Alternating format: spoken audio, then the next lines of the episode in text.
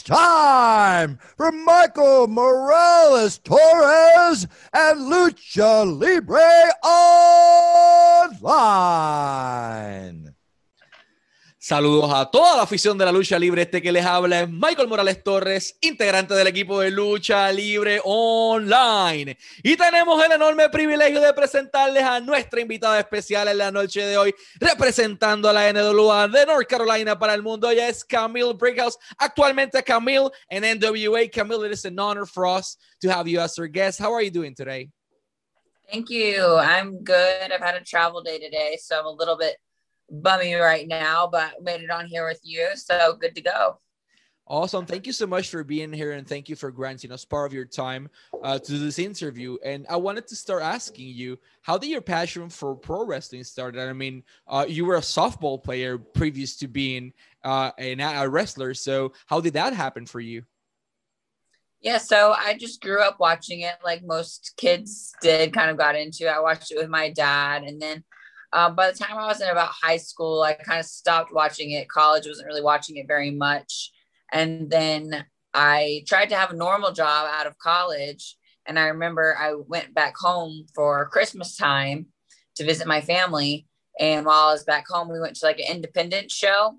And I hadn't been to one in forever and I was just having a blast. And then I realized I was like, wait a minute, like, why haven't I ever done this? This was made for me. So I just Googled how to become a professional wrestler and started getting into it. I'll translate that. Camille siempre vio lucha libre, a pesar de que era una jugadora de softball profesional. Eh, su mamá era fanática también, al igual que ella, y llega un punto en que en un evento independiente ella dice: ¿Por qué yo no estoy haciendo esto? Yo debería estar haciendo eso. Así que se sentó en Google y dijo: ¿Cómo ser un luchador? Y ahí está. Simplemente aprendió a hacerlo y rápido fue a los entrenamientos. Um, what was the easiest uh, and the hardest part to do the transition from being a professional softball player to being a pro wrestler? I would say that you assume if you're naturally athletic, yes, it does help a lot in the wrestling ring, but there's really nothing that compares to wrestling as far as how you move in the ring even just getting your footing right in the ring. It's so different than anything else. So I guess just the realization that just because I was a naturally good athlete at other sports didn't necessarily mean that it was going to make wrestling easy. It helped, but it didn't, it wasn't an automatic bam, I'm the best wrestler ever type of thing.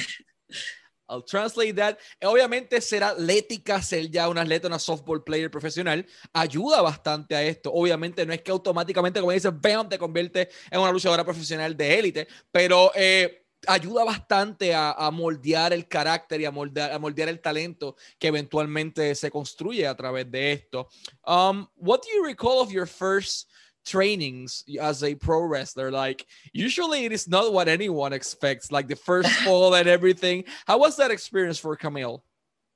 Yes, so I wasn't even allowed to get in the ring to take bumps for like two weeks. We had to do a lot of uh, like endurance activities outside of the ring to prove that we were allowed to get into the ring. My school was very tough. And so you had to prove your worth, prove that you wanted to be there. And then after two weeks, uh, you finally had bump day. And bump day was like the big, oh, like you taking your first bump. And what you what we did is we stayed in a squat position for like minutes on end. So your legs are shaking, shaking, shaking, and then they would whistle and then bump. And you do that for like what five or ten minutes i don't recall but it was a long time your legs are shaking. But uh, it was a great test to make sure that that's something you really wanted to do. And then afterwards everyone's giving you high fives and stuff like that because bump day was like the kind of mini graduation day to kind of finally get in the ring and start learning moves. So that was cool translate that. Uh, Camille, eh, la escuela donde ella estaba era un poco distinta y era muy rígida porque todo el tiempo eran actividades outdoors, ejercicios fuera, fuera del ring constantemente, cardio y diferentes eh, levantamientos de pesa, etcétera.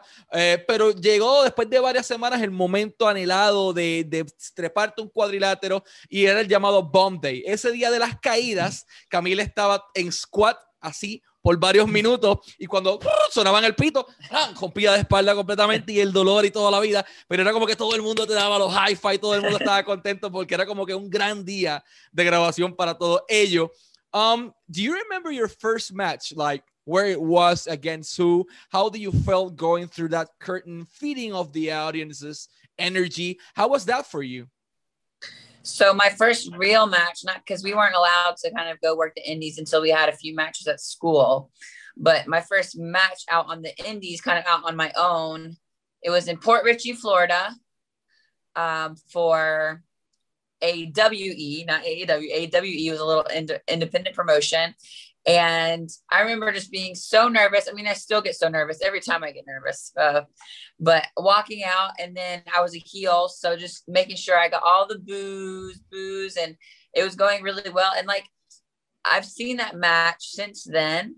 And honestly, for a first match, it really wasn't bad. Like, I, I you know, it, I'm a lot different now, but just getting it out of the way. I remember it was super fun and it was just a big accomplishment. And all my friends were there, which made it even better.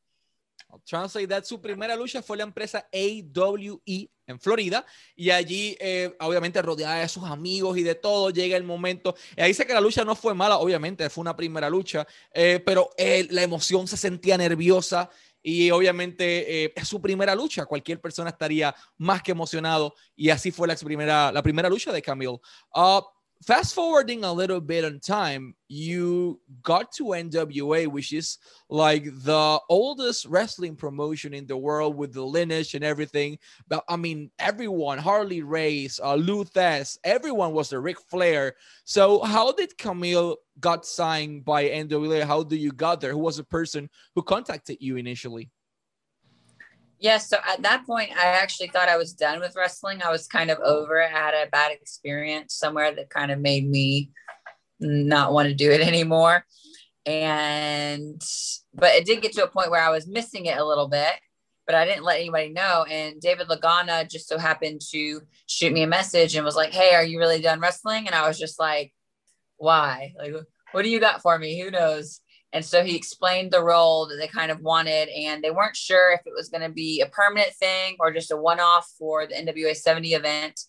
And it just so happened that the dynamic of it, it worked really well, and people really liked it when we went out there. So it stuck, and then I've been around ever since. I'll translate that. Eh, llega un punto en donde Camille dice, hasta aquí llegué con la lucha libre, tuvo una mala experiencia, no más. Eh, David Lagana le escribe, y le dice, mira, ¿de verdad terminaste con la industria? Y dice, bueno, depende, ¿qué tienes para mí? y llega entonces la oportunidad de tener un rol en la NWA y a esa es la próxima pregunta que de hecho nosotros vamos a ir ahora. That's actually our next question. Whose idea was to pair you up as Nick Aldis's insurance policy? I think it was a kind of a mix of Nick and Lagana together because at the I think it was All Out, I think or All In. I don't one of those shows. Nick faced Cody, and that's where he lost the NWA title to Cody because Brandi interfered. And so for the rematch, they were like, okay, well, what's something that we can do to kind of make it a little bit different? And one of the things was make it two out of three falls. And then the next thing was, well, why don't we get someone that can kind of um, keep Brandi at bay? You know, so she can't interfere. And they were like, well, I'm not going to do it. I'm a guy. I'm not going to touch her. And we need a girl. But, you know, everyone knows Nick's married to Mickie James. So they were like, it can't be a, a love interest type of thing because that just would make no sense. And we can't get a like a really girly girl, you know, that someone small and petite to to be like a bodyguard character. So David Lagana had just kept an eye on me when I worked at Indies, and he was like, "I have the perfect person who can come in and you know be like a, a China-esque type of bodyguard. I'll translate that. Llega el momento dado. Eh, ¿Cómo llega Camila a la NWA? ¿De quién fue la idea principal de crear este personaje del insurance policy de Nick Aldis? Bueno, uh, en All In, en Chicago, Nick Aldis pierde el campeonato ante Cody Rhodes porque Brandy Rhodes interfiere. Posteriormente hicieron esa lucha de dos a tres caídas y dijeron, ok, para que Brandy no se meta a la lucha, necesitamos a alguien. ¿Quién es la persona? No puede ser alguien petit, tiene que ser alguien grande, fuerte, eh, para que sea creíble el personaje. Y David Lagana dice, oye, yo tengo la persona correcta para eso, la vi en la indie, la muchacha es buena, y así es que entonces entra Camille Brickhouse a este personaje como Camille solamente. Uh, en el caso de esto fue un personaje similar a China, de Bodyguard, and who took the decision of the insurance policy to be silent for so long. And how was that experience for you? It kind of just came naturally. I don't think that I think eventually it was like, okay, let's keep her silent for this amount of time. But when I first came in, that wasn't the plan. But there was such kind of a mystery around who I was anyway that there was never really any purpose in me to talk. And then if you think of people's bodyguards in real life, they're not chatting away, they're always just kind of stoic. So it was a mix of that. And then eventually, when NWA Powerrr came on, everyone was like, well, why isn't she talking? So instead of talking all of a sudden, we were like, well, let's just see how long we can go and, and make people, you know, keep people guessing. I'll translate that. Uh, ¿De quién fue la idea de que Camille fuese silente, que no hablara? Bueno, obviamente los bodyguards no hablan, están así todo el tiempo, es quieto. Eh, llega el momento dado en que llevaba tanto tiempo sin hablar que ahí dice, ok, vamos a extender a ver esto, a ver cuánto tiempo más podemos hacerlo y que la gente comience a, a picarle la curiosidad. Speaking of which, uh, it was a fun fact. Uh, Camille traveled to Puerto Rico for an event here, uh, Fight Forever. And uh, I remember this. Hugo was doing a live stream, happy with everyone. And when she when he asked Camille something, I was like, she doesn't speak. She doesn't speak. Camille doesn't speak. And it was like, how she doesn't speak. and he then he remember oh the, the, the, the everything so uh fun funny story there about that how was your experience you know wrestling in puerto rico oh, it was a lot of fun. There was so many fans and they were making so much noise. And I feel like the thing that is great about the Puerto Rican fans, then again, I don't speak Spanish, so maybe I just don't see it. But I feel like the Puerto Rican fans actually enjoy wrestling instead of wanting to always critique. Whereas in America, you get a lot of fans that they say they're fans, but really all they want to do is is critique this and that instead of really enjoying it. And I, I and in Puerto Rico, I liked the fact that the fans they were there and they wanted to enjoy what was in front of them, no matter what it was, and they were just having a good time. So I really appreciated that.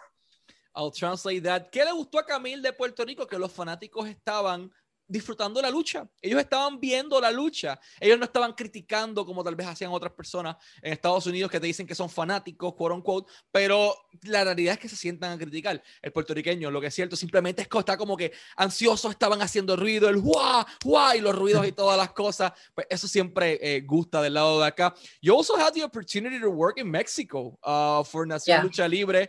Uh, pretty interesting how you got there. How was your experience working in front of one of the wildest crowds ever, Mexico? I loved it because I was a heel, so I I loved coming out there and just getting automatic boos and stuff thrown out there. I I thought it was well, and that and that too. It was fun for me because while I was in Mexico, uh, the Camille gimmick with NWA was still being silent, but while I was in Mexico, I got to talk. So that was a lot of fun for me because I finally got to kind of show my personality a little bit. Obviously, I was there with my fiance. Um, Carlito was there. MVP was there. So it was a great group, uh, group of guys to learn from as well. I'll translate that. Obviamente ya llega a México con Nación Lucha Libre y mientras estaba silente en la NWA, en México ella hablaba. En México gritaba a las personas, en México los alteraba y mostraba un poco de personalidad y ella inmediatamente que salía los bola y, la robaban con cosas. Era como que obviamente una experiencia bonita. Luchar en México es algo sumamente diferente al resto de las cosas. Um, speaking of which, you mentioned your your fiance, uh, Tom Latimer, is a great wrestler. We also had the opportunity to have him here in Puerto Rico. Uh, what do you think of the way uh, NWA's been working with him? I mean, he's a great guy. He was in the tag team division for a while. Uh, but I believe he has a potential to be a singles wrestler as he was basically all his whole career. Would you yeah. be interested in the future in pairing him, in pairing with uh, Tom Latimer, but just you two guys? Yeah, definitely. Uh, just because one, it's a real story, mm-hmm. so it would come off, you know, very organic because it's real, and the fact that, and this is not me being biased. This is me. I mean, because we met through training and all this stuff, and me watching him. He's the best wrestler that I've seen as far as aggression and making stuff believable and he's the best wrestler the NWA has. I don't care. I'm going to say it right now. He is. And so, yes, I think he deserves bigger opportunities and to get some uh, some respect on his name as far as being a singles wrestler.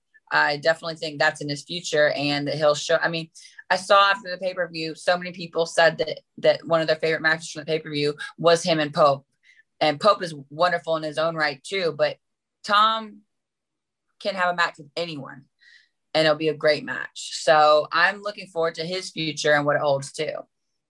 Translate that. Eh, Camila está comprometida con Tom Latimer, anteriormente conocido como Bram en TNA eh, o eh, tenía también otro nombre en, en WWE.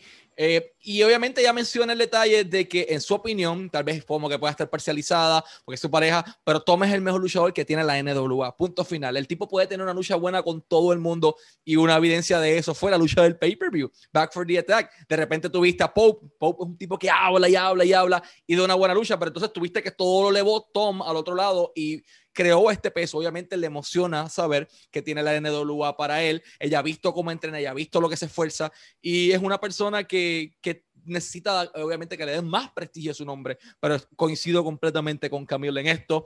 Speaking of which, NWA's creative process is something that always amazes me because it is one of the few companies that are booking matches uh, with old school credibility in every single sense. Like uh, you don't see this weird unnecessary flips just because it, it looks pretty you know? Uh, right. for example your your moments or thumb matches uh everything is uh build up with a purpose. Every punch you throw with a purpose. Uh so what is your opinion you know uh, about nwa's creative process? Like you said it's we really do like to think of ourselves as the different program, the something that is different for people to watch. Because my thing is, I respect the other stuff. It takes a great deal of athleticism. I'm not taking that away, but it all kind of starts to look the same after a while. And NWA is different because just the studio in itself is a different look. And then the fact that we got a whole bunch of big guys and girls in there just going at it and having like a fight style of match is an actual competition uh, wanting to win and showing that you want to win the whole time instead of just kind of doing artsy stuff uh, is what makes our product different. I'll translate that. ¿Qué es lo interesante del proceso creativo y de la NWA? Que son la otra alternativa, que es algo distinto, que obviamente muestra las movidas old school, que muestran las movidas que tienen un propósito, que en vez de hacer algo porque se ve artístico o bonito, simplemente lo hace lucir como lo que es real, los golpes, lo rudo, el lado agresivo de la industria. Y a mí personalmente me fascina eso de la NWA. Uh, I have a question that is kind of a personal question for you. Um, how did Camille got into the real estate business? so that actually happened because of the pandemic. So uh, NWA, a lot of people don't actually know that we were going to even start touring um, in what, what 2020, 2020, uh, doing live events and stuff like that. So we, we were all so excited. It was going to be supposed to be a huge year for us. We got a lot of momentum, and then boom, pandemic. So it kind of made me look at it and think, you know, this could be taken away at any moment from me. I need to have sort of a backup plan. Like wrestling's still number one, but I need a backup plan. And so I thought about something that could be good for uh, both Tom and I.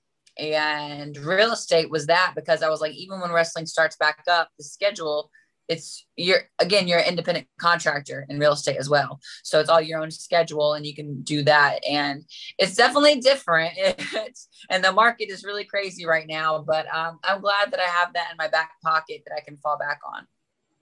I'll translate that. NWA tenía el 2020 era grande para la NWA iban a hacer live events iban a expandir y todo el mundo estaba bien emocionado y llegó la pandemia. Es como que, ¡ah! Llegó la pandemia, se fastidió todo eh, y le hace pensar a Camil, yo necesito hacer algo más con mi vida en caso de que la industria se mantenga detenida.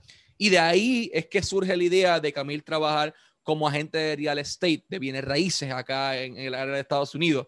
Y tiene un fallback plan en el caso de que algo pase eh, con la industria o algo le pasa a su carrera, pues siempre tener algo importante que le gusta, es distinto pero le gusta. Así que Camille está también trabajando como agente de bienes raíces en su vida personal.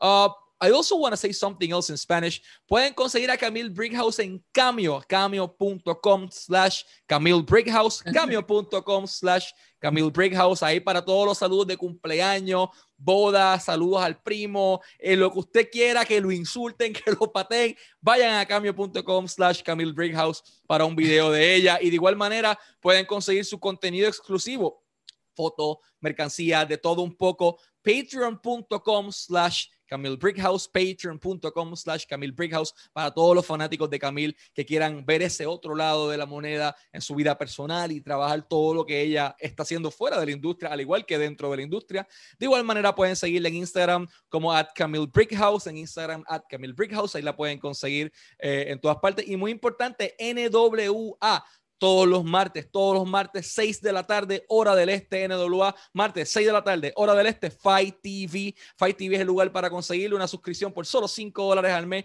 NWA lo tienes ahí, cuatro programas semanales que están excelentes, los que tuvieron la oportunidad de ver los pasados, créanme que no se van a arrepentir. NWA está disponible en Fight TV, martes, 6 de la tarde, hora del este.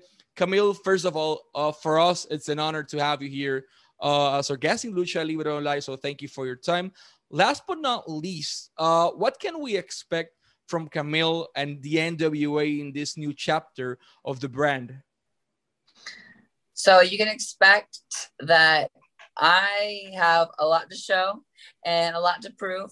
And as pretty much a kind of brand new wrestler in this, I can't wait to grow and learn and just get better and better and better.